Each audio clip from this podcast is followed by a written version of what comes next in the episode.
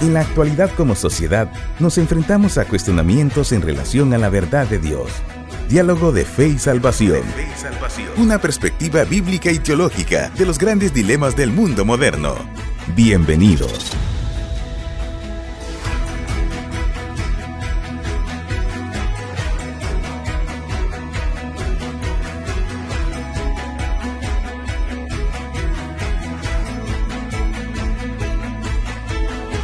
Muy buenos días, muy buenos días, apreciables hermanos. Que el Señor les bendiga en gran manera. Bienvenidos a su programa Diálogo de Fe y Salvación. Hoy el Señor en su misericordia nos permite compartir con ustedes desde esta plataforma eh, radial para poder dialogar de temas importantes, temas actuales desde una perspectiva bíblica y teológica. Y hoy continuamos con nuestra serie personas emocionalmente sanas y pues hoy tenemos vamos a dar continuidad mejor dicho al tema que dejamos eh, a medias el martes pasado y esperamos con la ayuda del Señor pues poder eh, juntos ser edificados y aprender aspectos muy importantes en cuanto a nuestra salud emocional hermano Eddie muy buenos días ¿cómo está usted? ¿cómo está la cosa por ahí? Buenos días hermano Carlito es un privilegio nuevamente poder estar acá en diálogo de fe y salvación y pues eh, estamos con contentos. Tiene que estar motivado. Porque además, cabal, porque como hemos dicho, ¿verdad? La serie lo demanda. Y pues no solo por eso, ¿verdad? Sino porque el Señor ha sido fiel, el Señor ha mostrado su amor, su gracia y su misericordia para con nosotros. Y qué bueno, ¿verdad? Que nos deja disfrutar un día más y pues por eso estamos contentos y agradecidos con el Señor. Amén, hermano Eddie. Continuamos con nuestra serie, eh, como bien decíamos, eh, personas emocionalmente sanas y el tema que dejamos pendiente el martes anterior, señales de alerta, ¿sí? En la salud del cuidador integral. Así es. Señales de alerta. Y esas señales de alerta, hermano Eddie, iniciamos hablando de que lo íbamos a ver desde tres perspectivas. Desde la perspectiva de la salud, de la persona desde la perspectiva de las relaciones personales, cuando ya las relaciones personales están comenzando y vamos a ver esas señales, y las señales del desempeño profesional ministerial. Así es. Hemos hablado de que hemos tratado de enfocar eh, esta, este diálogo hacia eh, más que todo liderazgo, hermano Eddie, liderazgo pastoral en todas las distintas áreas de la, iglesia, pero sin descartar también a, los líderes laicos o a los laicos en sí. Y tal vez para continuar, hermano Eddie, fuera bueno hacer un, un paréntesis ahí cuando explicar a qué nos referimos cuando decimos laico. Exacto. Porque eso es importante decirlo, ¿verdad? Eh, cuando, cuando nos referimos a líderes laicos, significa que son personas, son hermanos creyentes que no tienen un llamado específico a pastoral. Exacto. Sí, o un llamado específico a un ministerio dentro de la iglesia, pero sí son discípulos del Señor los cuales están dispuestos a servir. Exacto, así es. Entonces ahí yo pienso que es algo clave porque hay muchas personas que sin duda eh, desde la laicidad, dijo, ¿verdad? Están sirviendo como líderes laicos en sus iglesias y pues definitivamente este tema también es para ellos, ¿verdad? También es para ustedes que nos escuchan y, que en algún momento pues no tienen quizás un, llamado a un ministerio pastoral o a un ministerio específico dentro de la iglesia, pero que sí participan y que sí están involucrados. activos. Exacto. Y que como usted dijo, eh, son discípulos del Señor, ¿verdad? Eso es, eso es lo principal. Amén, hermano. Así que no descartamos esto a toda la, la, feligresía de la iglesia, ¿verdad? Pero sí tenemos tenemos que decir, hermano Eddie, que el principal blanco de toda esta problemática es el pastor. Así es. Los ministerios específicos dentro de la iglesia son el principal blanco de estas señales y de los problemas que puede llegar a tener alguien por causa de una salud emocionalmente enferma, hermano. Eddie. Así es. Así es, entonces esperamos de que hoy, como decía nuestro pastor, eh, este tema, la continuidad de este tema sea de bendición para todos ustedes que nos escuchan, porque hoy vamos a ver dos, dos áreas claves de la vida eh, ministerial, podríamos decir, o de la vida cristiana en general, ¿verdad? Cómo al estar enfermos emocionalmente pueden verse dañadas nuestras relaciones. Relaciones personales, hermano, eso es clave. Nuestras relaciones personales y nuestro desempeño profesional ministerial. Recordemos, hermano Eddie, es bueno recordar esta, esta parte del diálogo que hemos tenido, que el el reino del Señor está siendo establecido en esta tierra, ¿sí?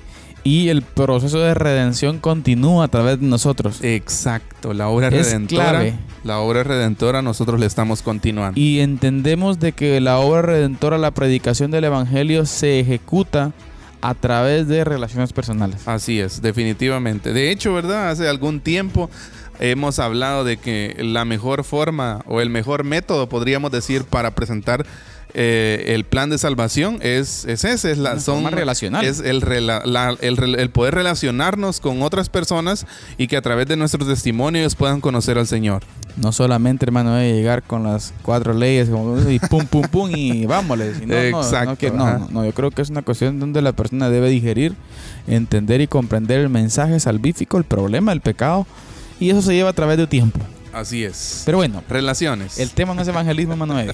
Así es. Así que, eh, pero queremos hacer énfasis, amados hermanos, de que las relaciones personales son importantes. Pero antes de ya entrar en materia de lleno en nuestro tema de hoy, eh, queremos escuchar una alabanza muy, muy bonita, muy bonita, por cierto, de, nuestro hermano. Hoy vamos a darle descanso al hermano Santiago Benavides, hermano Sí, hermano Santiago Benavides se quejó con nosotros porque lo estábamos utilizando mucho, ¿verdad?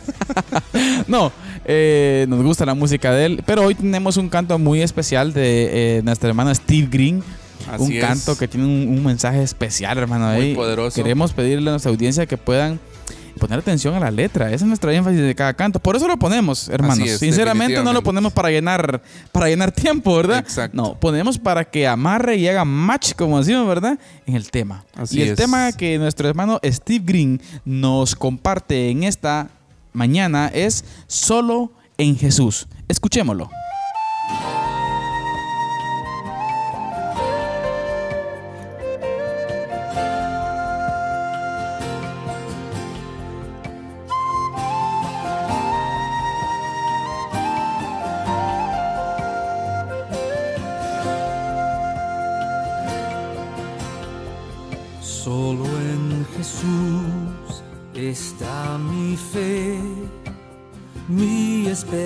Y mi canción, piedra angular, firme sostén, inconmovible en la aflicción.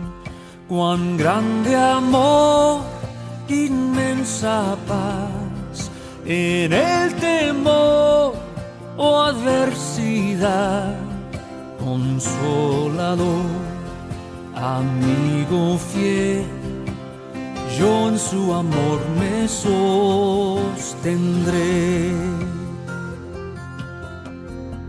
Solo en Jesús, Hijo de Dios, quien se humilló por nuestro bien, Cordero de mi salvación por este mundo herido fue, en una cruz fue a morir y Dios mostró su gracia ahí, pues mi pecado él llevó, en su aflicción vida me dio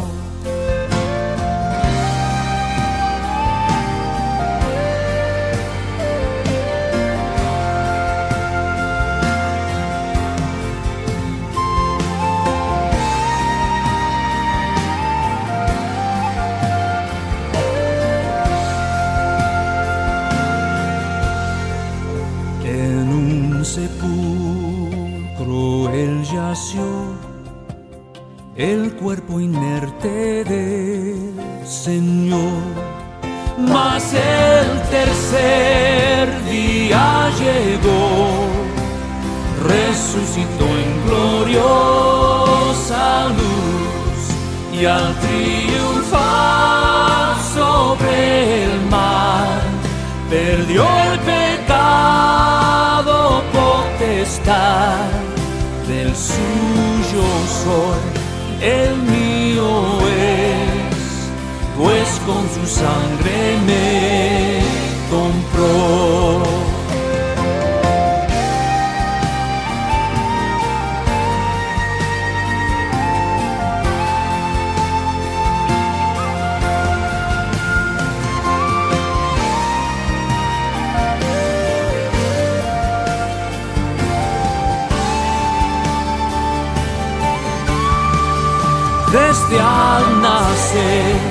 Hasta el morir, sea el poder de Cristo en mí. No temeré, seguro estoy, mi vida yo a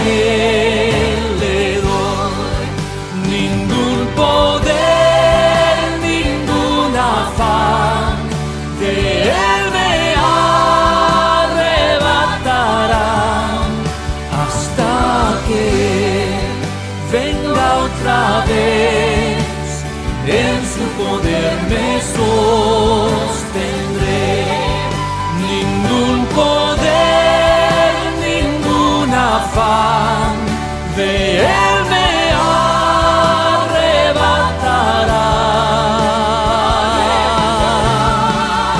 Hasta que venga otra vez en su poder me sostendré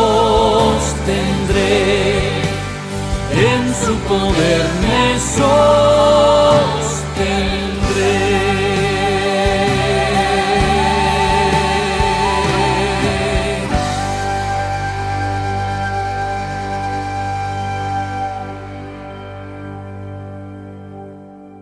Amén, amén, amén, hermano Eddie. Hermano Eddie, solo en Jesús está mi fe, mi fuerza, mi fortaleza. Así es, definitivamente. Y eh, como usted decía al principio del canto, hermano Carlitos, el canto siempre lo ponemos con el fin de que también sea de edificación para Claro. todos.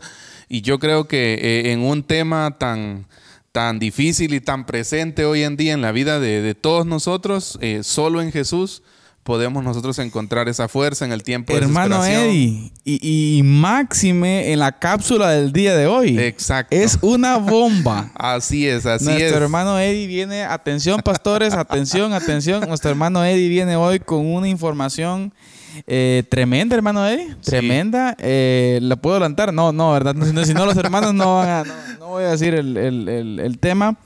Porque si no, los hermanos no van a querer esperar, ¿verdad? Entonces, en la cápsula del día hoy va a estar muy interesante y sin lugar a dudas este canto amarra mucho con, con lo que se va a observar. Pero bien, vamos a continuar entonces, mis queridos hermanos, y vamos a eh, entrar al- desde la, a la perspectiva de las, de las señales de alerta en la salud del cuidador consejero, hermano Eddie, ¿sí? con relación a las relaciones personales. Así es. Las relaciones personales. ¿Qué significan las relaciones personales? Sí, ese tú a tú del día a día con las personas. ¿Cómo una persona, hermano, emocionalmente enferma puede comenzar a tener estas señales de alerta? ¿Me explico? Y eso es muy importante que tengamos que tomarlo muy en cuenta. Ya vimos desde la perspectiva de la salud física y hoy vamos a verlo desde la perspectiva de las relaciones personales.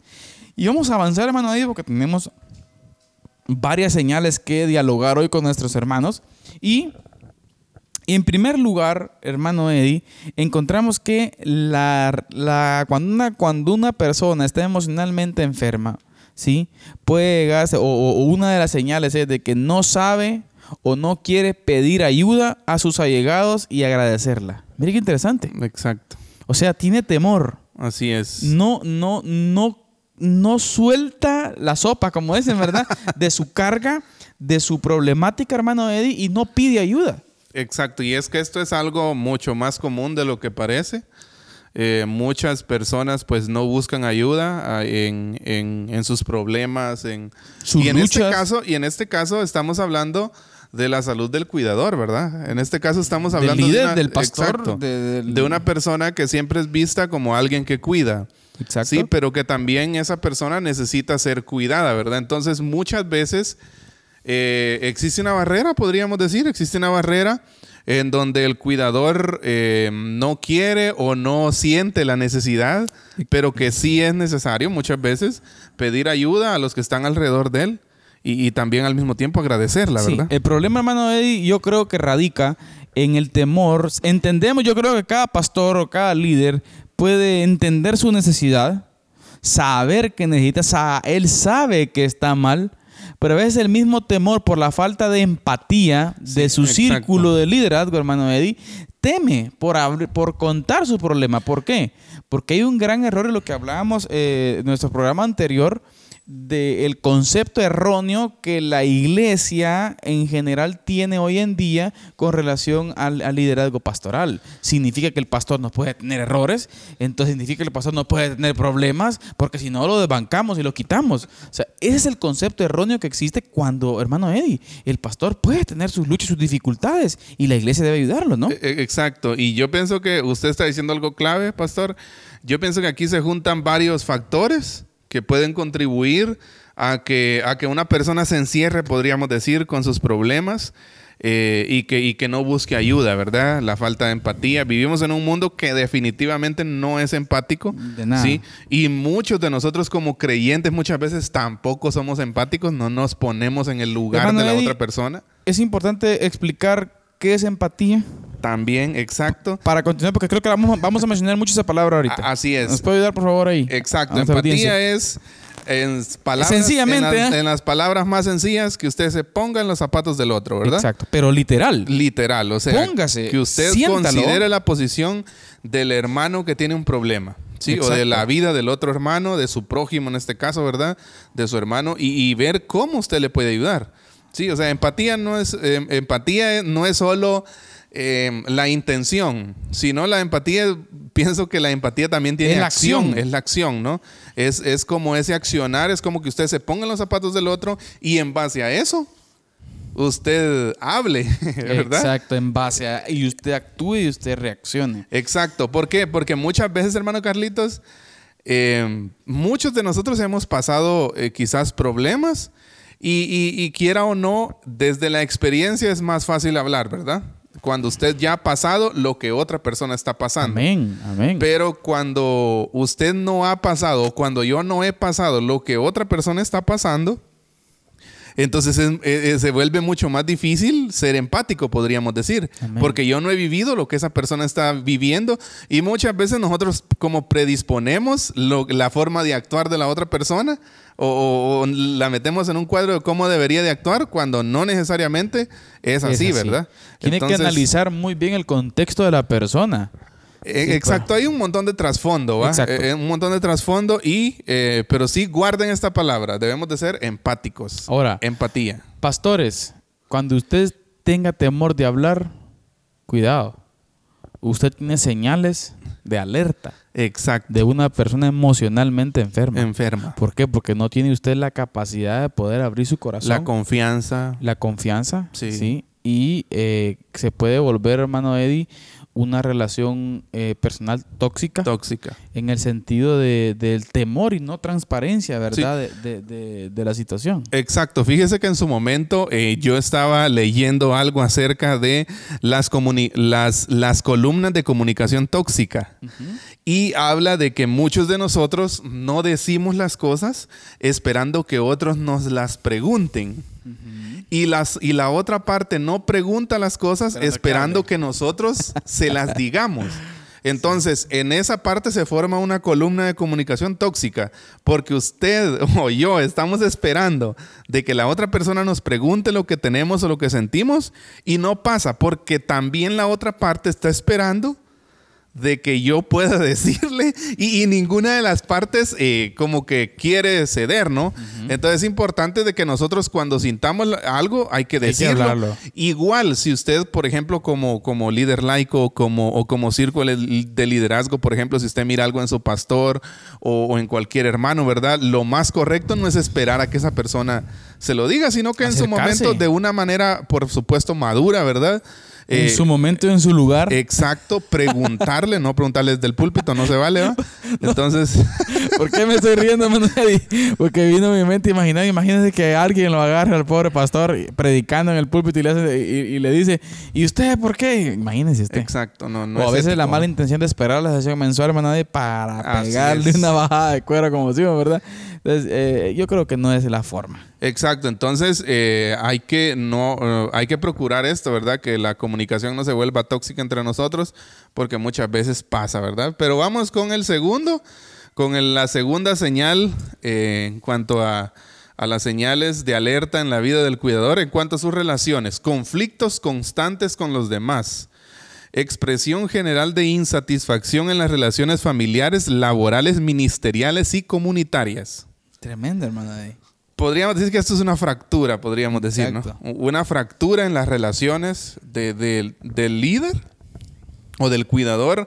eh, en todas, en todo, casi en todos sus círculos de relaciones, eh, pastor. Viene a afectar, hermano Eddie, literalmente el carácter de la persona. Exacto. O sea, estar enfermo emocionalmente viene a afectar todo esto y, y repercute. Hablamos, por ejemplo, un poquito el martes pasado de el famoso término mecha corta, ¿verdad, Eddie? Así es. Esa, esa, ese estrés, esa ansiedad provoca que no tengamos la paciencia suficiente, Manadí, para poder eh, tratar con las personas y convertirse en una persona pues que, que no, no tiene ese acercamiento y- y- y permanece en conflicto con los demás. Así es, entonces, ojo con esto, conflictos constantes con los demás. Si usted está pasando por este tiempo, por, esto, por una etapa de estas, es una señal de alerta, ¿sí? O tiene alguna expresión general de insatisfacción en las relaciones familiares, laborales, ministeriales y comunitarias. Esto puede verse al estrés debido a la, a la preocupación excesiva, ¿Cansancio? al cansancio y, y- o a la carga de, de cosas por hacer. Hay varias cosas ahí que, que- que pueden formar parte de, de esta expresión de insatisfacción, ¿no? Entonces, eh, ojo con esto y cuando usted vea esto es señal de alerta y hay que eh, ver cómo se aborda y cómo se resuelve, ¿verdad? Amén. Muy importantísimo esta parte.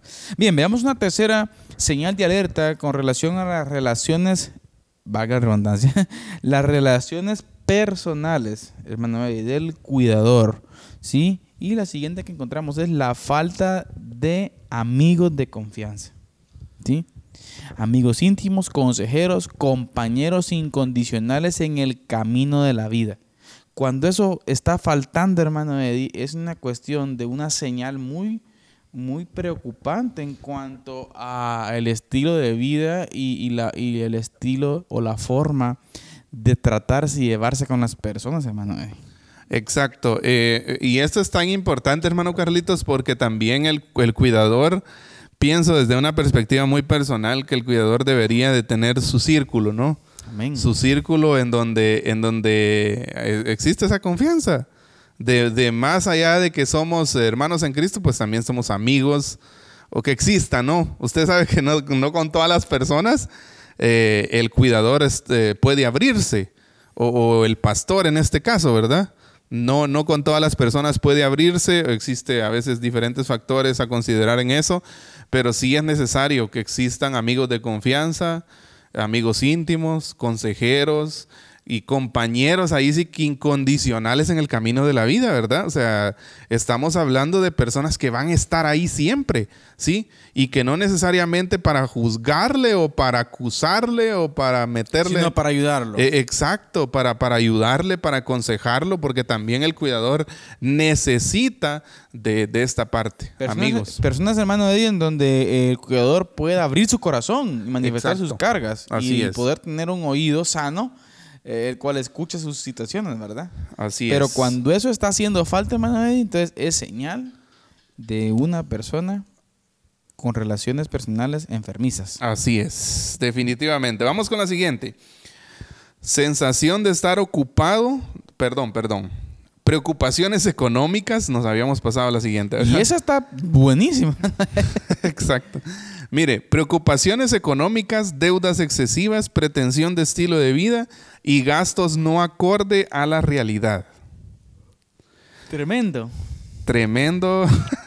¿Por qué? Porque, hermano, Tremendo yo creo, pastor. que, yo creo que de la dentro de la perspectiva ministerial, hermano, hay, hay una frase aquí la cual nos puede ayudar mucho, eh, la cual es eh, todas las cosas que nosotros hacemos o decimos eh, o pensamos invertir de una perspectiva económica debe de ser hasta donde nos alcance la chamarra. Exacto. Famoso, famoso dicho ese, hermano. Dicho Eddie. popular. Sí, eh, hasta donde la chamarra nos alcance. ¿Por qué? Porque ¿por qué llegamos a estos problemas, por ejemplo, de deudas excesivas, pretensión de estilo de vida? Significa de que la pretensión de un estilo el cual no es el, no va acorde a lo que yo gano, no va acorde a lo que yo genero. Entonces es un Exacto. problema, Eddie. Sí, sí. y, la- y eso llega a provocar en algún momento deudas excesivas. Por Así ejemplo, es. las famosas tarjetas de crédito. Eddie Exacto. cuando no alcanza pues a pasar la tarjeta, ¿verdad? Cuando está haciendo compras tal vez innecesarias, es el, el detalle. Creo que hay que tener un, un balance en eso.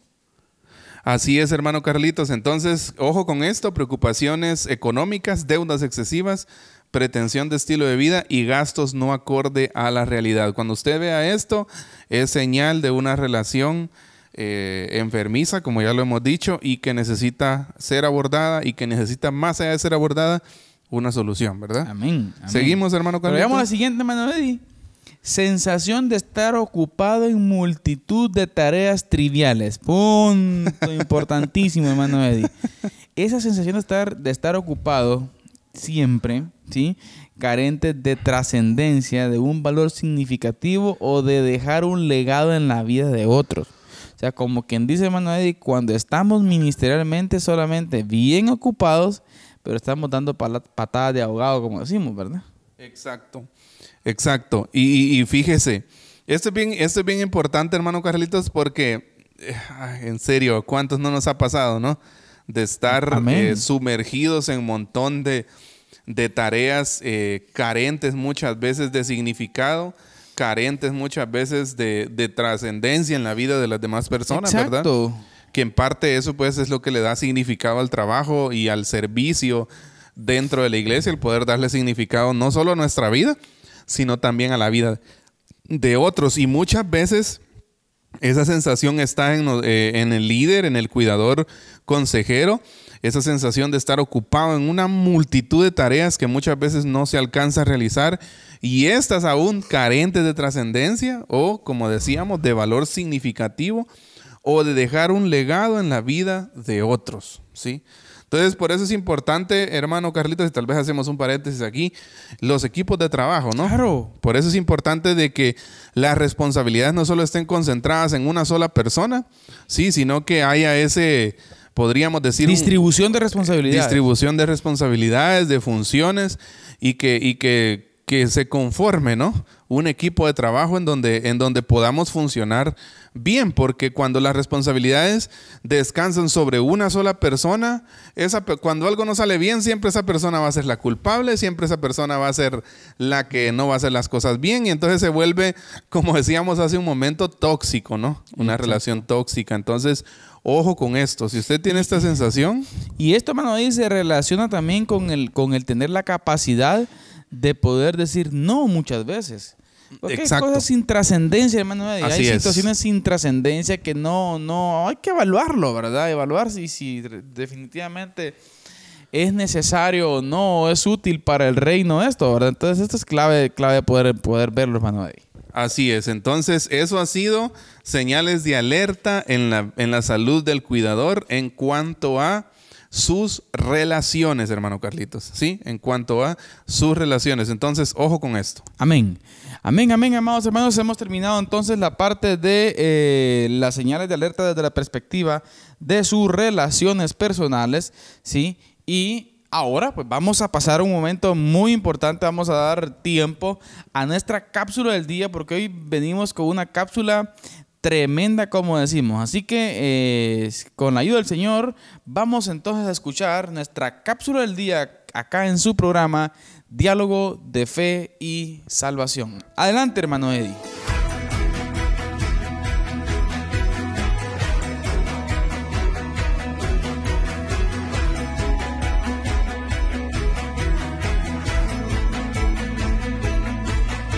Amén, amén, hermano Carlitos. Damos gracias a Dios por estar nuevamente con una cápsula del día muy edificante, muy buena. Demasiado, hermano Eddie. Yo eh, creo que eh, son datos eh, claves. Así es, claves, datos muy y, muy ciertos, por cierto, ¿no? Es una estadística verídica, hermano Eddie, la cual da la razón a lo que hemos venido hablando durante estos, durante estos días. Así es, entonces esta es nuestra cápsula del día y queremos que usted le ponga mucha, mucha atención, ¿sí? 10 razones por las que los pastores renuncian o se rinden en el ministerio. Tremendo, pastor. 10 razones. se dice. queremos invitar a nuestra audiencia. Sí. ¿Qué piensa? ¿Cuáles? o cuál, primero, ¿cuáles piensa usted que son las razones por las que los pastores renuncian? por las que los pastores se rinden y, dejan un ministerio, ¿sí? Hoy vamos a compartir nada más 10, aunque, aunque creemos que hay muchísimas Sí, más, ¿verdad? Pero estas son las, las más eh, comunes. Exacto. Emanuel, las 10 razones más comunes, aunque hay más, como decimos. Pero, y se va a dar cuenta usted que tiene que ver todo, hermano Eddie, con aspectos internos de la persona. Un par Exacto. por ahí de aspectos externos, pero la gran La mayoría hablan de lo interno, ¿no? Amén. Pero por Ent- favor, hermano Eddie. Así es, y, y por favor, hermano Carlitos, si usted tiene algo que aportar, bienvenido sea, ¿verdad? Amén. Excelente. Entonces empezamos. 10 razones comunes por las cuales se rinden los pastores o renuncian de un ministerio. Número uno, desánimo. Ojo. Desánimo. El 50% de los pastores reportan que se sienten tan desanimados que dejarían el ministerio si pudieran. Y estamos hablando de que estos son pastores en funciones. Claro. Ahorita mismo podría ser que el 50% de los pastores, si pudieran dejar el ministerio, lo harían por el desánimo. Y, y mire, no quiero entrar tal vez en qué hay detrás de ese desánimo, ¿verdad? es- es- yo iba a decir eso precisamente. o sea, Yo creo, hermano Eddie, que todo radica en una persona emocionalmente enferma. eh, exacto. El desánimo va. o sea, eh, es el resultado. Y fíjese que nosotros muchas veces, hermano Carlitos, hablamos de, de- de- de pecados, ¿no? De grandes Sí, cosas sí, sí, sí. eh, en la vida de pastores, pero... que son malas. Eh, sí, sí, definitivamente. Pero yo personalmente creo que el desánimo es, uno del, es una de las cosas que socavan la vida de cualquier cristiano. O sea, ¿y, y por qué? Porque el desánimo es algo tan común, ¿no? Algo que, que puede llegar a usted de un rato para otro. Usted se puede sentir desanimado por cierta acción, por algo que, que escuchó, por algo que dijeron. O sea, es algo a lo cual todos estamos propensos, podríamos decir, Ujú, ¿verdad? ujú. Entonces, imagínese usted, el 50% de los pastores que se sienten, eh, dicen que se sienten tan desanimados que dejarían el ministerio ahorita si se pudiera. Ya. Sí, imagínese. La mía es mucha, pero los obreros son pocos. Exacto. Y yo creo que ese es uno, Eddie, de los puntos por el cual muchos siguen haciendo paciencia, pero con un corazón desanimado. Cuidado con eso, cuidado con el desánimo. Cuidado con eso. Entonces, Veamos el vamos con el segundo. Segundo, segunda razón. Fracaso. Mm. El 70% de los pastores dicen que tienen una autoimagen más baja ahora que cuando empezaron. Y autoimagen, ¿no? Sí, Recuerde sí. que hablamos de autocuidado hace un par de programas, ¿no? O sea, el concepto que tiene de sí mismo. Exacto. Muchos pastores tienen dificultades para reconocer el éxito. Se comparan con otros pastores y otros ministerios.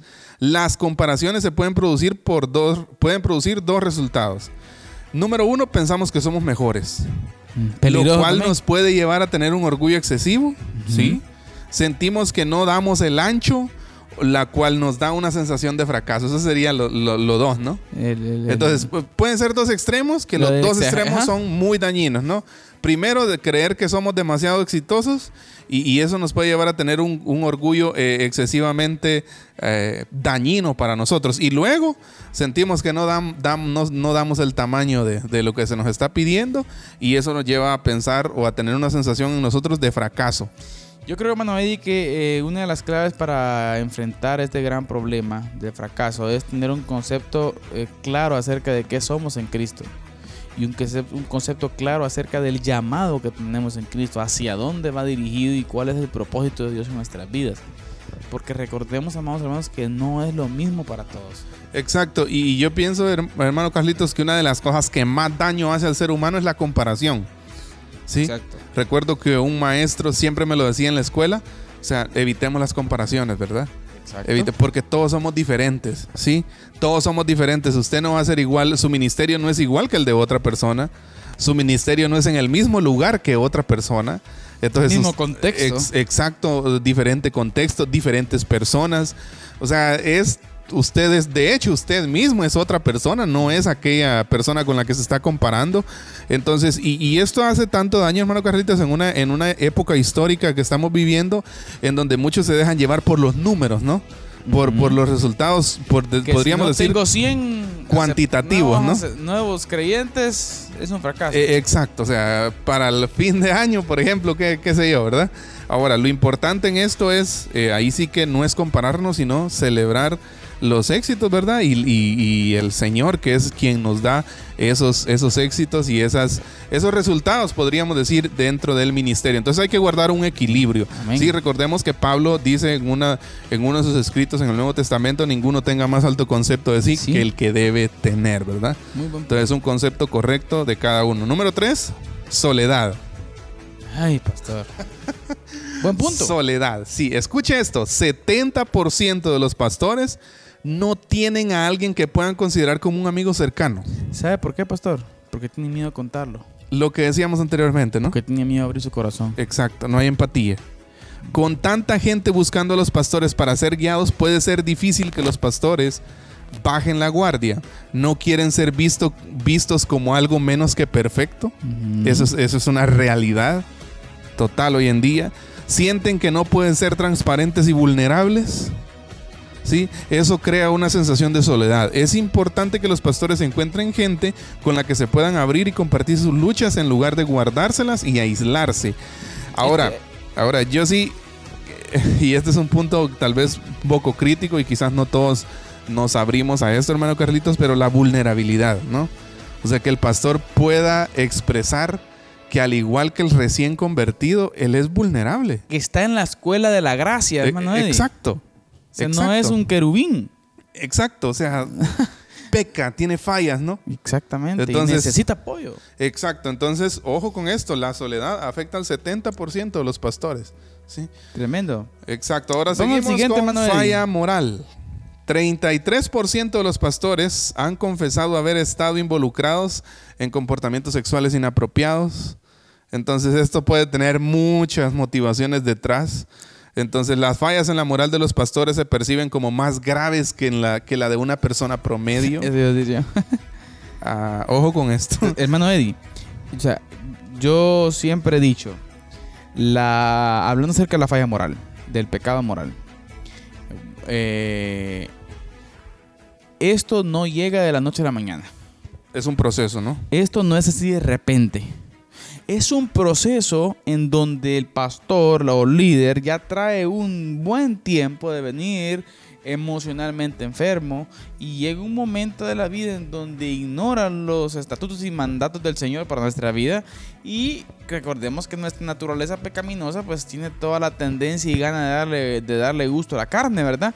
Entonces un pastor emocionalmente enfermo corre el riesgo, hermano, de poder pues en este caso, eh, tener una falla moral, ¿verdad? Exacto. Ahora, la clave para evitar las fallas morales es crear un sistema de prevención de riesgos. Por ejemplo, cuando se reúnen con alguien del sexo opuesto, ¿cómo hacer, no? Mm. Avisar a la persona, nunca reunirse a puerta cerrada y no platicar sobre problemas en su relación. Ojo con esto, porque estas son pautas, hermano Carlitos. Importantes. Son señales, ¿no? Que uno debe tomar en cuenta y hacerlas, ¿sí? Entonces, ojo con esto, con la falla moral y cómo, cómo sí puede existir un, programa de riesgo que uno mismo puede implementar eh, en, estos, en estos procesos, ¿no? Ahora, número 5, presión económica. 70% de los pastores sienten que están mal pagados. La mayoría de los ministerios, de los ministerios perdón, son sin fines de lucro. Por lo tanto, los pastores no son bien compensados por su trabajo. Cuando no se puede proveer para el tipo de vida que se quiere, para la familia se vuelve difícil continuar. Además se observan amigos que no están en el ministerio y tienen casas grandes, carros lindos. Tremendo. Tremendo, ¿no? Los pastores pueden liberar la presión al planear mejor sus finanzas, ¿sí? Entonces, ojo con esto, con la presión económica muchas veces, y esto tiene que ver un poco también más allá de, de si gana o no lo necesario, ¿verdad? Eh, o lo, que necesita. Eh, también con lo que hablábamos anteriormente, la comparación, ¿verdad? Ojo con esto. Eh, es peligroso, hermano. exacto. Querer ponerse en el saco de otro. De otro. Cuando tal vez no tiene la capacidad económica. exacto. Ajá, en el estilo de vida de otra persona cuando no existe esa capacidad. Nunca olvidemos, amada audiencia, que quien da en su soberana voluntad es el Señor. Así es. Entonces no vamos a venir el líder a querer ponerse en los mismos zapatos de alguien que tal vez tiene sus posibilidades económicas, ¿verdad, hermano? Así es. Número 6, ira. Hmm. Cada año, aproximadamente 4 mil nuevas iglesias comienzan y 7 mil iglesias se cierran. Imagínese usted. ¿Qué dato? Cuando las cosas no van bien, los pastores se enojan con otros, con ellos mismos o con Dios. Imagínese. Normalmente pensamos, hice todo lo que me dijiste, fui al seminario, comencé un ministerio. ¿Por qué no estás haciendo lo que tú dijiste que harías? Por ejemplo, con Dios, ¿verdad? Lo peor de la ira es que se esparce como fuego. El antídoto para la ira es el perdón. Tenemos que perdonar para poder seguir adelante. o sea, la ira y la ira daña mucho. ¿Por qué? Porque puede darse por diferentes motivos. No puede ser que usted esté enojado con usted mismo por no estar haciendo las cosas como, como, o que no le estén saliendo, o no está usted obteniendo los resultados que usted quisiera. Así que por eso puede venir la ira. O incluso usted como pastor podría quizás estar enojado con Dios mismo, ¿sí? Porque, no, porque igual usted no está obteniendo los resultados en su ministerio que usted quisiera, ¿sí? O tal vez con otro pastor que tal vez usted lo considera más exitoso que usted. Entonces hay muchas razones, pero la clave para esto es el perdón. Perdónese a usted mismo, a Dios no lo puede perdonar, ¿verdad? Porque él no ha cometido ningún error, pero sí es necesario que nosotros vayamos a Él y, que, y que nos ayude Él a tener nuestras ideas claras, ¿verdad? Para la ejecución del ministerio. Me, llama la atención, Emanuel, que hasta aquí en nuestra cápsula del día hemos hablado de aspectos puramente internos de la persona. Así es. Y hoy viene el siguiente manera que está muy bueno. Así es. Número 7, fatiga. ¿sí? El 90% de los pastores reportan que trabajan de 55 a 75 horas a la semana, 10 horas al día. Imagínense, los pastores son puestos en una casos 24, hermano. Exacto. Porque si alguien tiene un dolor a medianoche y lo llama que va a llorar. Exacto. Imagínense van, al van del ministerio a una visita al hospital, luego a escribir un sermón, luego a una reunión con miembros de la congregación. Imagínense, siguen corriendo hasta que se mina la pasión y la energía. Así es. Y, realmente es triste, hermano Carlitos, porque cuando uno, lo decíamos hace un momento, cuando uno se encuentra en un montón de tareas triviales sin trascendencia, pierde la pasión. Sí. Pierde, pierde la, esa, pasión de servir, ¿no? Esa es la esencia, hermano, de estar hablando de esta temática. De poder advertir a nuestra audiencia, a todos los líderes que nos escuchan, pastores, de tomar cartas en el asunto antes de llegar a estas cuestiones, de mano Eddie. Exacto. Porque ese es el punto por el cual muchos pastores renuncian. Se rinden en el ministerio. Entonces, muchas personas quedan exhaustos, muchos pastores quedan exhaustos y agotados. Las vacaciones y los años sabáticos pueden dar de una nueva perspectiva, ¿verdad? Puede ser una opción otra clave podría ser el delegar responsabilidades a otros líderes para que todo el peso no caiga solo sobre los hombros de los pastores. Un, ¿sí? año, un año sabático, Manuel, el cual tiene que ver con un año en el cual la persona no se involucra en ningún tipo de ministerio, sino que se dedica tiempo a ella específicamente. Así es, así es. Un, tiempo de descanso, ¿no? Otro aspecto interno, hermano. Exacto. Puramente interno los aspectos. Así es. Vamos con el número 8. Salud física. El 75% de los pastores reportan crisis importantes relacionadas con el estrés, por lo menos una vez en su ministerio. Muchos, muchos pastores trabajan de más y no se preocupan por su cuerpo. Cuando alguien está ocupado es fácil comer mal. Esto lo abordamos anteriormente en el programa anterior. Pero comer los alimentos adecuados es esencial para la salud física. ¿sí?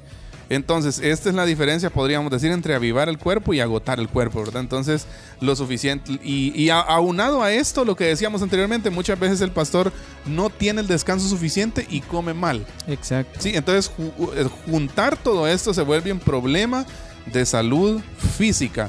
Y muchos pastores, a causa del ministerio, acarrean grandes problemas en su salud física, ¿verdad? Hermano Eddie, eh, hace poquito veía una estadística con relación a la muerte de los pastores y un alto porcentaje, Manuel, de cánceres.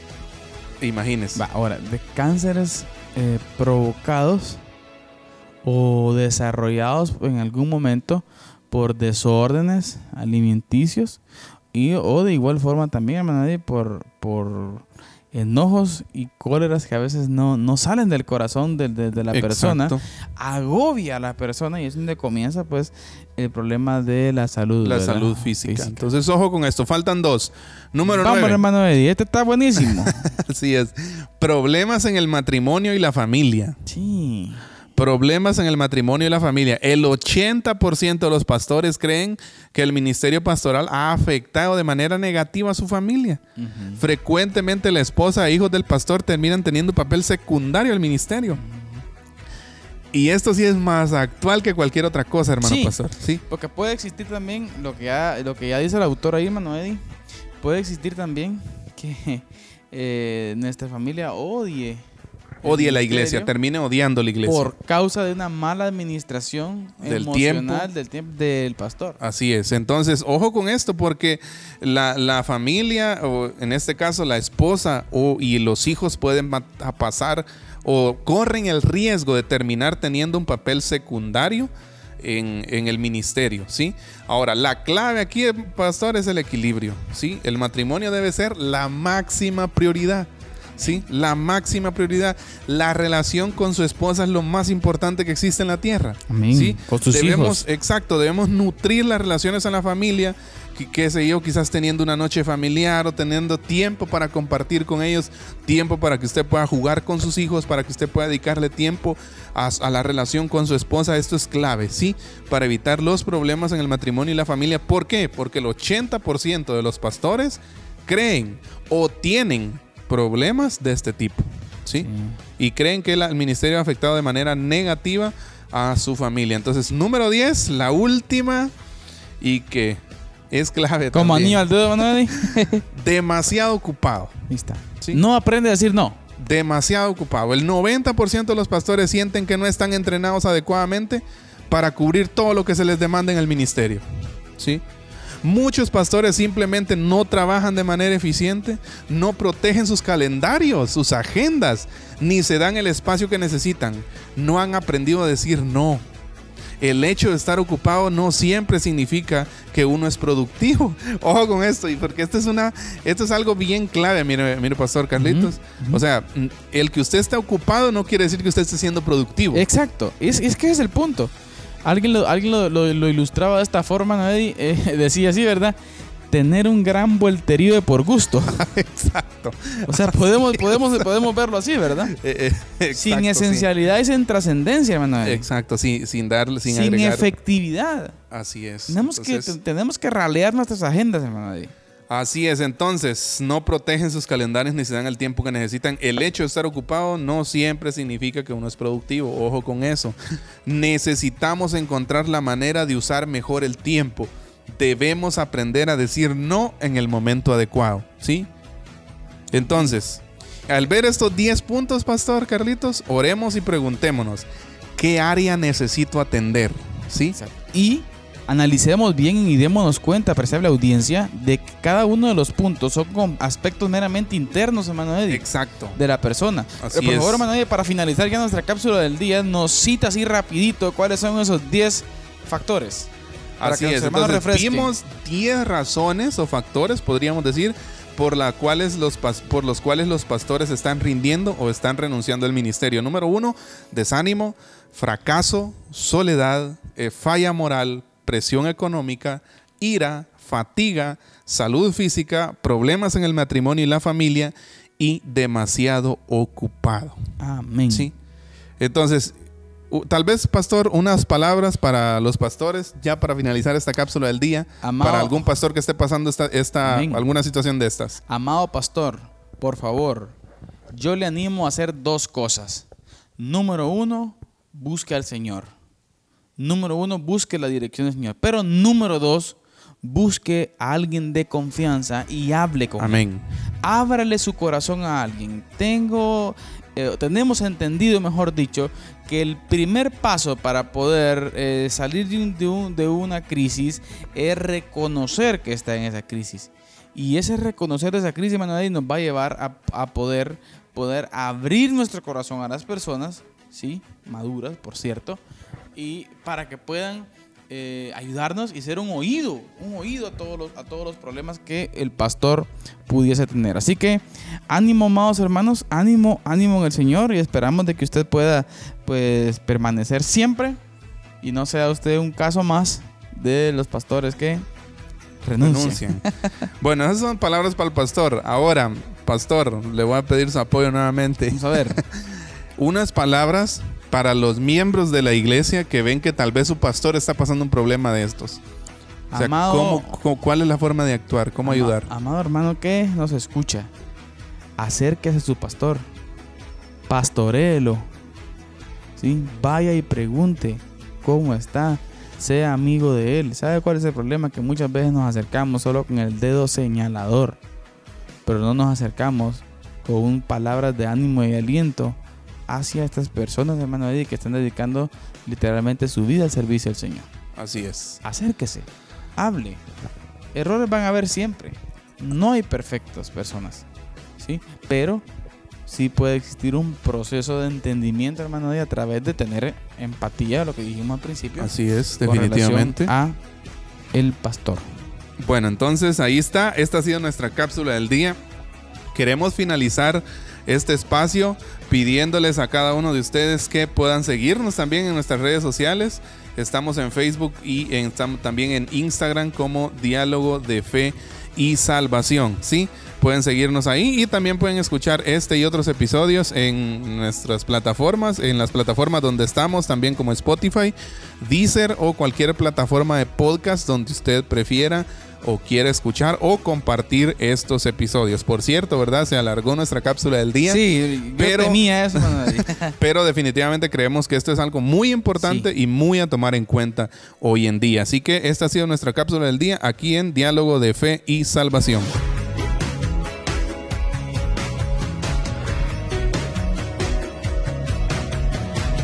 Amén, hermano Eddie. Eh, muy especial tema en la cápsula del día. Razones por las cuales el pastor abandona. Se Definitivamente buenísimo, Hay que buenísimo. tomarlo muy en cuenta. Y va de la mano, hermano Eddie, con lo que hemos venido hablando. ¿sí?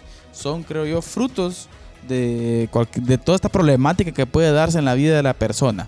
Pero continuemos ahora, hermano Eddie, con las señales de alerta desde una perspectiva del desempeño profesional ministerial. Así es. ¿sí? Estos son puntos, cuatro puntos muy importantes, los cuales tienen que ver con ese desempeño, Manuel. Y cuando observemos estas señales en la vida del pastor, en la vida del líder, sí, de cualquier persona, es necesario parar. Así es. Y la primera que encontramos es involucrarse excesivamente en el problema del aconsejado, no permitiéndole resolverlo por sí mismo. Mire qué tremendo. Y esto es algo, hermano Carlitos, esto es algo tal vez, eh, eh, tal vez ah, eh, existe la posibilidad, o no tal vez, sino que definitivamente creo que existe la posibilidad de que cuando yo como consejero me acerco a otra persona, existe como aquella demasiada preocupación por el problema y no dejo que la otra persona en sí resuelva. el problema. Tal vez aquí, hermano Carlitos, sería, y ayúdenos con esto usted, sería como entender cuál es el papel del consejero. Sí, el papel del consejero, pues ya lo dice la palabra, ¿no? Es dar consejos. Eh, Desde una, podríamos decirlo, desde otra perspectiva, pues es como proveer una guía, ¿no? A eso. Señalar el camino por donde debe caminar el aconsejado, pero no caminarlo por él, ¿verdad? Ese es el problema. Eh, Exacto. Y que se mucho- mete en un en el mismo lío del, del, del- del aconsejado. Así es, entonces de- se debe tener cuidado con eso porque muchas veces pasa, ¿no? Sí, yo creo que el eh, hermano Eddie, el pastor sabe y debe entender que tiene un límite. Tiene un límite, exacto, esa es tiene la un límite a donde puede, a donde debe llegar. El, su objetivo es orientar las personas a la es. voluntad del Señor. Y de allí para allá la persona sabrá, hermano Eddie. Así es. La decisión de cada persona. Pero veamos el segundo, hermano Eddie. El aconsejado demanda una atención excesiva.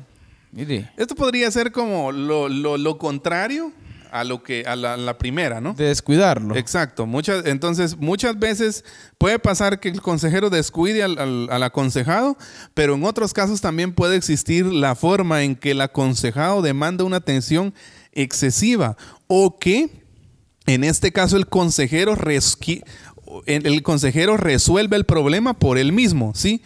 Recuerde usted, el consejero lo que hace es proveer una guía, Sí. ¿sí?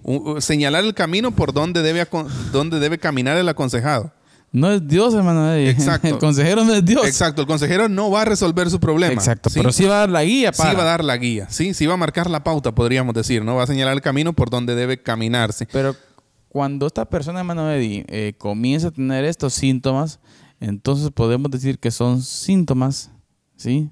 O señales de alerta en cuanto a la vida del, del pastor, cuando es excesividad de involucramiento en el, en el aconsejado, ¿verdad? Exacto. Ahora, hermano Carlitos, tal vez, y aquí hacer un pequeño paréntesis. eh, ¿Qué pasa o cuáles serían las... Yo sé que muchos pastores ya saben esto, pero tal vez muchos otros no, o muchos otros se han visto envueltos en polémicas por esto. Entonces yo quiero que tal vez demos una, una, una, una pequeña, tal vez un pequeño consejo, ¿no? Una pequeña pauta para cuando el aconsejado sea del sexo opuesto. Y, y cuál debe ser, eh, definitivamente creo que se debe tener límites y debe marcarse límite. Este es un, este es un paréntesis muy bueno, Manuel.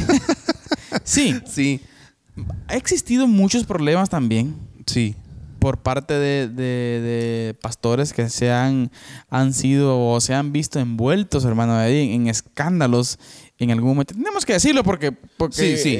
es nuestra Lo casa. amerita, ¿no? Lo que- amerita. entonces, hermano Eddie, tiene que tener mucho cuidado el pastor cuando sepa o cuando sabe que va a llegar o acercarse a una persona, hagamos de cuenta el sexo opuesto, una persona que tal vez es viuda o es soltera, si aún mismo si es casado, si debe tener mucho cuidado en los espacios, lugares en que se reúne, en que aconseja. Siempre, hermano Eddie, es aconsejable y ojo, pastores, de que cuando usted tenga que visitar a alguien del sexo opuesto, siempre vaya acompañado. ¿sí? definitivamente. Si es de su esposa, mejor. Si no, pues con un hermano de la iglesia. Así pero es. no es lo más correcto, hermano Eddie, Ir solo. ir solo. Ir solo, sí. Entonces, cuidado con eso porque usted puede verse envuelto en muchas, en Ah. muchas polémicas, sí. Ha pasado muchísimas veces. Entonces, esto requiere demasiado cuidado, sí. Ahora, vamos con el siguiente, hermano el último, Carlitos. hermano Eddie, el siguiente y el último, si no estamos mal. El peligro de un mal sano sentido de gratificación como cuidadores. Mire. El peligro de un mal sano sentido de gratificación como cuidadores. Esto es interesante. o la necesidad de cuidar como compensación de un vacío o carencia emocional propia. O sea, en, ot- en otras palabras, ¿cuál es el sentido de hacer las cosas? no? Exacto. O sea, la motivación, ¿no? ¿Qué lo motiva? Entonces, y esto es, esto es, esto es bien clave, sí, porque estamos hablando del peligro de o, o de un malsano sentido de gratificación narcisista o como cuidadores. Yo quiero, ah, tal vez aquí para terminar, ya porque ya estamos terminando, ¿no? Eh, pastor, muchas veces en los procesos de, en los procesos de consejería no se termina como uno quisiera. Sí. O sea, muchas veces el problema no se termina resolviendo. No. ajá. Entonces, pero eso no es culpa del consejero. Exacto. Sí, y por ahí puede existir esto, ¿no? Un, sentido, como- ajá, se sienta un fracasado o, o- desagradecido, por decirlo así, consigo mismo o con el Señor, o sea, o con la persona aconsejada. Pero debe, debe de decirse, ¿no? No todos los procesos de consejería terminan como uno quisiera, el ideal, ¿no? Yo diría, Manuel, que un alto porcentaje de los casos no terminan como Eh, quisieran. Exacto. Entonces, y eso no es culpa. No debe sentirse mal usted. Exacto. Entonces, hay que tener mucho cuidado con esas situaciones. Por lo tanto, apreciable audiencia, hemos visto las señales de alerta, sí, en cuanto a la salud del cuidador, consejero, desde la perspectiva de la salud, desde la perspectiva de las relaciones personales y desde la perspectiva del desempeño ministerial. Hermano Eddie, palabras finales a nuestra audiencia porque el tiempo ha llegado. Así es, es un privilegio poder compartir esos temas con ustedes, hermanos y amigos que nos escuchan, pastores, líderes. Muchas gracias por quedarse hasta aquí con nosotros. Esperamos de que este programa haya traído bendición para sus vidas y si ustedes quieren compartir, pueden hacerlo. Si ustedes conocen a alguien que necesita esta palabra, pueden compartirlo con alguien Claro, más, claro. ¿verdad? Y ha sido un privilegio poder compartir este tema y acompañar a hermano Carlitos en tan importante programa. Sí, amén. Amada audiencia, ánimo en el Señor. Usted, pastor, que nos escucha, ánimo en el Señor. Búsquele el rostro del Señor. Siempre trate de seguir la voluntad del Señor, no la mente humana, sino lo que el Señor dice respecto de cualquier situación que usted esté pasando. ¿Sí? Así que ánimo. Esperamos de que pueda servir de mucho el diálogo que hemos tenido y es- les esperamos el próximo programa, hermano Eddie, con un inicio de una temática tremenda, hermano Eddie. Así es. El libro del, del doctor Peter Escarcero. Y vamos a aprender mucho, mucho, mucho acerca Muchísimo. de esto. Así que que el Señor les bendiga y siempre recordándoles que la expresión más alta de alabanza y adoración a nuestro Dios es La obediencia. que Dios los bendiga. En la actualidad como sociedad nos enfrentamos a cuestionamientos en relación a la verdad de Dios. Diálogo de fe y salvación. Una perspectiva bíblica y teológica de los grandes dilemas del mundo moderno. Hasta la próxima edición.